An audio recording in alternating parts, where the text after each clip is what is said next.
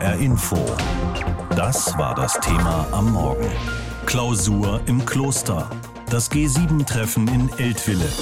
Der russische Angriffskrieg hat es mehr als deutlich gezeigt, die Sicherheit unserer Gesellschaft ist verletzlich, und zwar insbesondere in der kritischen Infrastruktur. Ob das IT-System des Bundestages, Glasfaserleitungen auf Sylt oder Energiepipelines unter Wasser.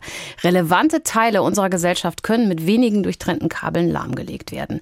Solche hybriden Bedrohungen spielen eine immer größere Rolle für unsere innere Sicherheit. Die Innenministerinnen und Minister der sieben wichtigsten Industriestaaten haben das erkannt, beraten heute deshalb unter anderem darüber, wie man sich besser davor schützen kann. Insbesondere computergesteuerte Systeme sind beliebte Angriffsziele solcher hybriden Attacken. Ich habe darüber vor der Sendung mit Dr. Mischa Hansel vom Institut für Friedensforschung und Sicherheitspolitik in Hamburg gesprochen.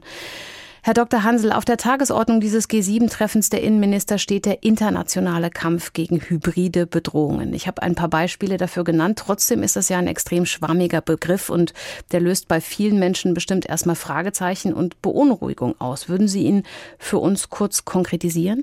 Ja, es geht bei hybriden Bedrohungen gerade darum, dass alte Gewissheiten sozusagen in Frage gestellt werden. Also zum Beispiel, was ist Krieg, was ist Frieden? Dann haben diese Attacken beeinträchtigen in großem Maße das gesellschaftliche Leben, wenn dann Züge nicht mehr fahren oder vielleicht sogar zu Stromausfällen kommt. Aber das sind keine Kriegsakte. Also mhm. es ist sozusagen weder Krieg noch Frieden. Und das ist nicht nur diese, die einzige Grenze, die damit sozusagen aufgelöst wird, sondern auch die Grenze zwischen innerer und äußerer Sicherheit, zwischen staatlichem Handeln und privatem Handeln. Wenn also zum Beispiel Cyberkriminelle für den russischen Staat arbeiten, was ist jetzt sozusagen Staat, was nicht? Und diese ganze Vermischung von Kategorien, die schafft Verunsicherung und die macht es auch schwerer für den Staat oder auch andere Akteure darauf zu reagieren. Und genau das ist auch beabsichtigt von denjenigen, die solche Attacken durchführen.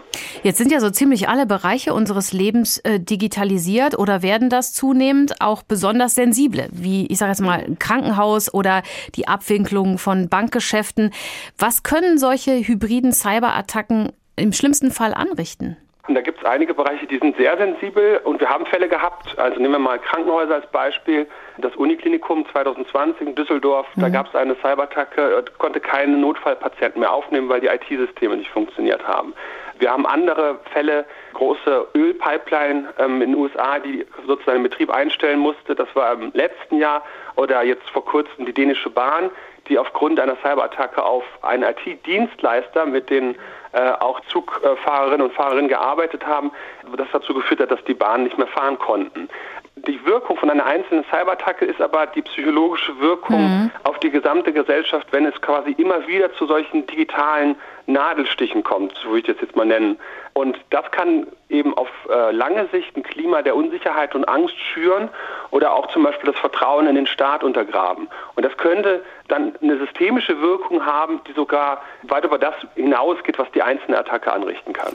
Wir wissen jetzt, dass russische Hacker, Sie haben sie selber schon angesprochen, ziemlich versiert sind. Ist also auch der russische Angriffskrieg auf die Ukraine ein Anlass für dieses Treffen? Ja, mit Sicherheit, beziehungsweise auch die Konstellation, die sich jetzt ergibt, also wo Russland militärisch auf dem Rückzug ist und sozusagen die Unzufriedenheit in Russland mit dem Regime Putins wächst, auch, von sozusagen nationalistischer Seite. Ähm, jetzt könnte Russland ähm, versucht sein, den Konflikt im digitalen Bereich quasi auszuweiten, gezielt auch mit NATO-Ländern zu suchen, um dann eben ähm, sozusagen nach innen die Reihen vielleicht besser schließen zu können. Ein Tagesordnungspunkt ist ja auch der Kampf gegen Fake News. Sie haben das schon angesprochen. Ein Ziel dieser hybriden Bedrohung ist die Verunsicherung der Gesellschaft. Das ist ja nun ganz klar bei Fake News auch der Fall.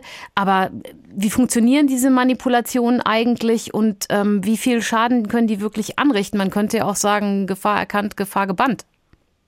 Ja, das ist halt immer schwierig, weil da, ähm, um die Gefahr wirklich zu bannen, müssen wir sozusagen an die Plattform kommen. Ähm, das funktioniert, ähm, aber eher weniger auf nationaler Ebene, sondern europäischer Ebene, weil Europa als Ganzes natürlich auch die Marktmacht hat, um dann halt zum Beispiel mit Twitter ähm, oder Facebook ähm, zu verhandeln.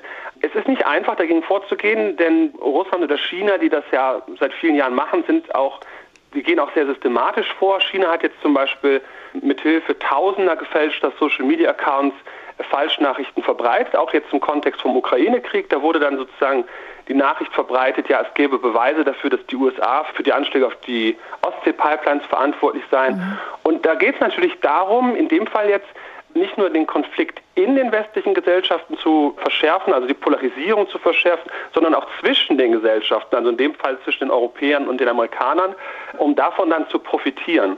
Also das ist ein ganz systematisches Vorgehen und wir sehen bei dem Beispiel auch schön, dass physische Sabotage dann auch mit Desinformation zusammenwirken kann ohne jetzt zu sagen, dass der gleiche Akteur dahinter steckt.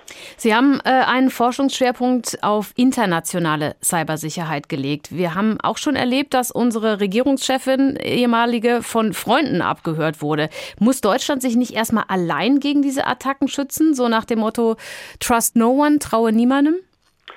Ja, ich glaube, das würde zu nichts führen. Also ich glaube, mit bestimmten Praktiken müssen wir leben. Also ähm, letzten Endes ist ja politische Spionage ist sozusagen schon immer toleriert worden von Staaten. Es gibt auch kein internationales Abkommen dagegen, also jedenfalls kein völkerrechtlich verbindliches. Aber es verkompliziert die ganze Sache natürlich. Mhm. Also man kann das zum Beispiel daran sehen, ähm, eine sehr erfolgreiche Kooperation war jetzt ähm, das sogenannte Threat Hunting. Das heißt, das sind ähm, US-Spezialisten in nicht nur in der Ukraine, auch in anderen Ländern ähm, auf dem Balkan oder im Baltikum gewesen und haben in den Regierungsnetzen sozusagen nach Spuren gesucht, dass ähm, russische Schafprogramme da schon drin sind. Mhm. Und das war erfolgreich, weil das natürlich diese russischen Angriffe vereitelt hat, aber gleichzeitig setzt natürlich ein großes Maß an Vertrauen voraus, dass man sozusagen den Amerikanern diesen Zugriff bietet. Und das machen Staaten wie Deutschland und Frankreich vermutlich eher nicht. Dieses Misstrauen ist berechtigt, was jetzt Spionage angeht, verkompliziert aber dann auch die Zusammenarbeit. Es ist bekannt für seine herrliche Lage und Weinproben mit mittelalterlichem Flair. Das Kloster Eberbach oberhalb des Rheins. Ob die Innenministerinnen und Minister der G7 in Eltville heute und morgen wohl Wein probieren werden, ist fraglich. Aber vielleicht gestern Abend, als Innenministerin Faeser ihre Kolleginnen und Kollegen begrüßt hat. Die Schwerpunkte des Ministertreffens in der Abtei werden jetzt allerdings klaren Kopf erfordern, denn neben den Auswirkungen des Ukraine-Krieges auf die innere Sicherheit geht es auch um die Bekämpfung von gewaltbereitem Extremismus und Terrorismus und darum, wie Desinformationskampagnen begegnet werden kann. Dazu kommen der Kampf gegen Menschenhandel und Kindesmissbrauch im Internet. Es ist keine einfache Zeit für einen G7-Vorsitz. Wer den Vorsitz hat, legt die Agenda fest und was die deutsche Bundesregierung sich ursprünglich mal vorgenommen hatte. Also eigentlich ging es um Energiesicherheit, vor allem um Klimawandel, um einen offenen Welthandel. Wurde dann größtenteils weggewischt durch den russischen Angriff auf die Ukraine, meint Claudia Schmucker, G7-Expertin von der Deutschen Gesellschaft für Auswärtige Politik. Die Hälfte der Zeit gibt es internationale Krisen, die die ganze Agenda über den Haufen wirft. Themen werden nicht aufgegeben, aber die meisten der Treffen gehen natürlich darum, eine gemeinsame Position zu verschiedenen Punkten in Bezug auf Russland zu finden. Insbesondere nach dem Raketeneinschlag in Polen steht auch das Treffen der G7-Innenministerinnen und Innenminister heute und morgen in Hessen im Zeichen des Krieges und der inneren Sicherheit.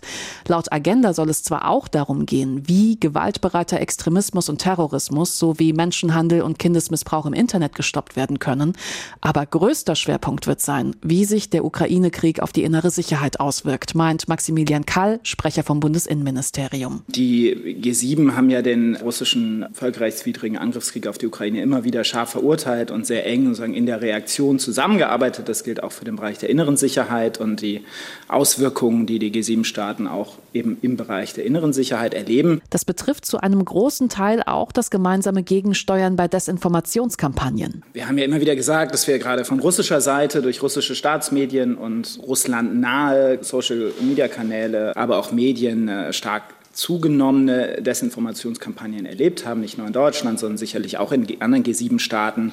Wir versuchen dem ja immer Fakten entgegenzuhalten und auch frühzeitig auf Desinformation hinzuweisen. Das ist etwas, was andere Staaten auch tun. Darüber wird es dann im Rahmen der G7 einen weiteren Austausch geben. Zu den G7 gehören neben Deutschland die europäischen Länder Frankreich, Großbritannien, Italien, aber auch die USA, Kanada und Japan. Wagen wir mal einen Perspektivwechsel. Der Ukraine-Krieg wird ja oft als europäische Angelegenheit betrachtet, mit Problemen, die andere Länder womöglich gar nicht so betreffen. Aber insbesondere für Japan hat dieser Krieg in Europa eine zentrale Bedeutung, meint Claudia Schmucker von der Deutschen Gesellschaft für Auswärtige Politik. Also Japan hat diese G7-Position der USA und der EU ganz klar unterstützt. Ich hatte neulich eine Veranstaltung auch mit einem japanischen ehemaligen Botschafter, der sagt, es geht auch um unsere Werte. Das sehen wir auch als unseren Krieg. Der Grund für diese klare Haltung. Es gibt eine Parallele zwischen Japan und der Ukraine. Japan hat eine lange Grenze zu Russland und befindet sich de jure immer noch mit Russland im Krieg. Da geht es um den Kurilen-Konflikt, eine Inselkette nahe der Grenze. Grob zusammengefasst, Beide Staaten beanspruchen sie für sich, Russland hält sie teilweise besetzt. Eine ähnliche Situation wie auf der Krim und Japan hat die Sorge, dass Russland die Inseln jetzt einfach endgültig an sich reißen könnte. Das heißt, in dem Moment, wo wir es einmal akzeptieren, dass das ein Mittel sein kann, um Land zu erweitern, sind, ist das ein Präzedenzfall. Das heißt, da wird Japan ganz klar auch deswegen klare Kante zeigen, um zu sagen, das werden wir niemals hinnehmen. Gerade nicht mit den Werten, die wir als G7 vertreten. Japan wird die G7-Präsidentschaft im nächsten Jahr von Deutschland übernehmen, vielleicht mit einer Agenda, die über den Ukraine-Krieg hinausgeht. Aber heute und morgen schauen wir erstmal nach Eltville am Rhein. Unsere Hauptstadtkorrespondentin Bianca Schwarz macht das. Zur Klausur im Kloster, das G7-Treffen in Eltville, so haben wir das Thema heute Morgen in HR Info genannt. Da treffen sich heute die Innenministerinnen und Minister der sieben führenden Industrienationen in Hessen, in Eltville am Rhein, um unter anderem über den Schutz vor sogenannten hybriden Bedrohungen zu beraten. Ein zugegebenermaßen schwammiger Begriff, hinter dem sich allerdings viel verbirgt. Hybride Bedrohungen können zum Beispiel Sabotageattacken auf unsere kritische Infrastruktur sein, Bahnstrecken, Stromtrassen oder auch IT-Systeme von Krankenhäusern. Wie gut ist Deutschland darauf vorbereitet? Darüber habe ich mit Dr. Konstantin von Norz gesprochen, stellvertretender Fraktionschef von Bündnis 90 Die Grünen im Bundestag. Vor ein paar Wochen haben zwei durchgetrennte Kabel dafür gesorgt, dass der gesamte Bahnverkehr in Norddeutschland zeitweise stillstand. Was hat die Regierung seitdem getan, damit sich sowas nicht wiederholt? Sie hat erstmal festgestellt, dass die Deutsche Bahn sehr leichtsinnig sehr sensitive Informationen ins Netz stellt, um Ausschreibungen zu erleichtern. Und insofern merkt man daran und auch an dem Anschlag auf die Pipelines in der Ostsee, dass wir uns jetzt endlich diesem Thema hybride Bedrohung besser zuwenden müssen, hier sehr viel effektiver den Schutz garantieren müssen für die kritische Infrastruktur in unserem Land, denn sie ist gefährdet in Zeiten, wie wir sie im Augenblick haben, mit einem Krieg mitten in Europa. Jetzt müssen wir vielleicht aber auch festhalten, dass sich tausende Kilometer Bahnstrecken, viele Millionen Kabelkilometer oder auch Pipelines in der Ostsee, wie Sie sie gerade angesprochen haben, nicht zu jeder Tages- und Nachtzeit schützen lassen, oder? Das stimmt. Es gibt ja sowieso nie hundertprozentigen Schutz nirgendwo auf der Welt für irgendwas aber sie können natürlich die Sicherheit erhöhen. Und wenn man sich klar macht, dass im Augenblick und in den letzten Jahren für die Pipeline-Netze, für viel unserer IT-Infrastruktur, für die Wasserversorgung, für die Stromversorgung, für all das sehr wenig an Sicherheit gedacht worden ist, man sehr wenig Geld da investiert hat, auch private Unternehmen nicht dazu ermutigt oder verpflichtet hat, hier zu investieren, dann sehen Sie, wir haben ein massives Problem und die Sicherheit können Sie erhöhen mit relativ einfachen Mitteln. Aber Sie haben natürlich am Ende recht, kompletten Schutz der Infrastruktur, beispielsweise die in der Ostsee liegt, gibt es nicht, aber man kann sie deutlich verbessern. Wie lange ist denn da eigentlich geschlafen worden? Mit dem russischen Angriff ist ja auch der Schutz von kritischer Infrastruktur, Cybersicherheit auf die Agenda gerückt, obwohl das ja gar kein neues Thema ist. Die Hacker haben schon 2015 das IT-System des Bundestags attackiert. Das ist völlig richtig. Es ist die letzten Jahre massiv verschlafen worden, hier etwas zu tun, effektiv in Sicherheit zu investieren. Das ist immer wieder angemahnt worden von Fachleuten, aber auch der Opposition, dass man sich auf diese neuen Sicherheitsherausforderungen und Bedrohungen einstellen muss. Und man hat da zu wenig gemacht. Das sehen Sie allein an dem Zustand der IT-Infrastruktur des Bundes insgesamt. Sie haben es angesprochen, der Bundestag ist gehackt worden mit Datenabfluss. Aber wenn Sie sich vorstellen, dass heute mit digitalen Mitteln eben unsere Stromversorgung, unsere Kommunikationsinfrastruktur, angegriffen mhm. werden kann, dann sieht man, wie groß die Gefahren sind. Konkrete Vorschläge, wie man das schützen kann, hört man aber auch von der aktuellen Regierung, zu der Ihre Partei ja gehört, trotz all dieser Ereignisse in der letzten, jüngsten Vergangenheit wenig. Das täuscht. Frau Baerbock und das Auswärtige Amt arbeiten mit der Bundesregierung an einer Sicherheitsstrategie, die genau diese Fragen bearbeitet. Wie stellen wir uns da besser auf? Wir arbeiten in der Innenpolitik mit Frau Faeser an dem Kritis Dachgesetz, das heißt an klaren Zuständigkeiten, wer trägt überhaupt für welchen Bereich genau Verantwortung. Und natürlich gucken auch die Sicherheitsbehörden jetzt schärfer hin. Ich gehe fest davon aus, dass die Bundespolizei natürlich jetzt bei ihrem Schutz von Bahninfrastruktur rein praktisch schon anders handelt. Aber am Ende werden wir nicht drum herum kommen, massiv Geld zu investieren und klare Zuständigkeiten zu schaffen und auch im europäischen Zusammenhang klare Zuständigkeiten zu schaffen, um hier diese, ich sag mal, Achillesferse der offenen und freien Gesellschaft in Europa besser zu schützen. Sie selbst sagen ja, dass der Ukraine-Krieg auch im Hinblick auf die hybriden Bedrohungen eine Zeitenwende ist. Jetzt spricht die Innenministerin heute auf dem G7-Gipfel in Eltville mit ihren Amtskolleginnen und Kollegen auch darüber. Trotzdem sinkt der Etat der Ampel für innere und äußere Sicherheit im nächsten Jahr um eine Milliarde Euro. Sie haben gerade gesagt, wir brauchen Geld. Wie passt denn das zusammen? Wir haben im Hinblick auf den Haushalt, wie Sie wissen, große Herausforderungen. Veränderungen. Wir sparen in allen Bereichen Geld, weil die schwarze Null Konsens des Koalitionsvertrages ist und wir versuchen, die Schuldenbremse oder werden die Schuldenbremse einhalten. Aber genau das ist die Herausforderung. Deswegen ist es ja auch interessant, über Mittel nachzudenken, mit denen man sozusagen bestimmte Effekte erzeugen kann. Ich nenne mal ein Beispiel. Wenn man steuerliche Anreize schafft, Unternehmen dazu zu bewegen, zu motivieren, Geld in bessere IT-Infrastruktur, in den Schutz der IT-Infrastruktur zu investieren, dann haben sie einen großen Effekt, relativ geringen Mitteleinsatz und einen großen Effekt und eine Verbesserung der Resilienz. Und genau solche Wege müssen wir jetzt gehen. Und deswegen ist dieser Prozess auch des Dachgesetzes, an dem wir jetzt arbeiten und das in den nächsten Monaten kommen wird, so wichtig. Es geht Schlag auf Schlag mit großen Staatstreffen. Wir erinnern uns noch an Fotos vom großen G7-Treffen der Regierungschefs auf Schloss Elmau mit den Alpen im Hintergrund. Gerade war erst G7-Treffen der Außenminister und Ministerinnen im Friedenssaal in Münster, auch mit geschichtsträchtigen Bildern. Dann jetzt G20 auf Bali in Batikhemden. Und heute ist das nächste G7-Treffen. Diesmal sind es die Innenministerinnen und Minister. Deutschland hat dieses Jahr die G7-Präsidentschaft inne und Ministerin Nancy Faeser lädt nach Hessen ein, an den Rhein, wieder an einen besonderen Ort. Das Kloster im Rheingau, in dem schon der Name der Rose gedreht wurde. Andrea Bonhagen. Die rote Teppichrolle kommt mit der Sackkarre, wird abgeladen und ausgerollt. Teppichprobe im Hof vom Kloster Eberbach. Wir laufen durch den Kreuzgang und hören Musik in der romanischen Basilika des Klosters, hier wird die große Konferenz Freitagmittag für 70 Presseleute sein. Italienische Medien, heißt es, hätten besonderes Interesse am neuen Innenminister Matteo Piantedosi. Aber noch horcht Tontechniker Adi aus Berlin auf den Klang.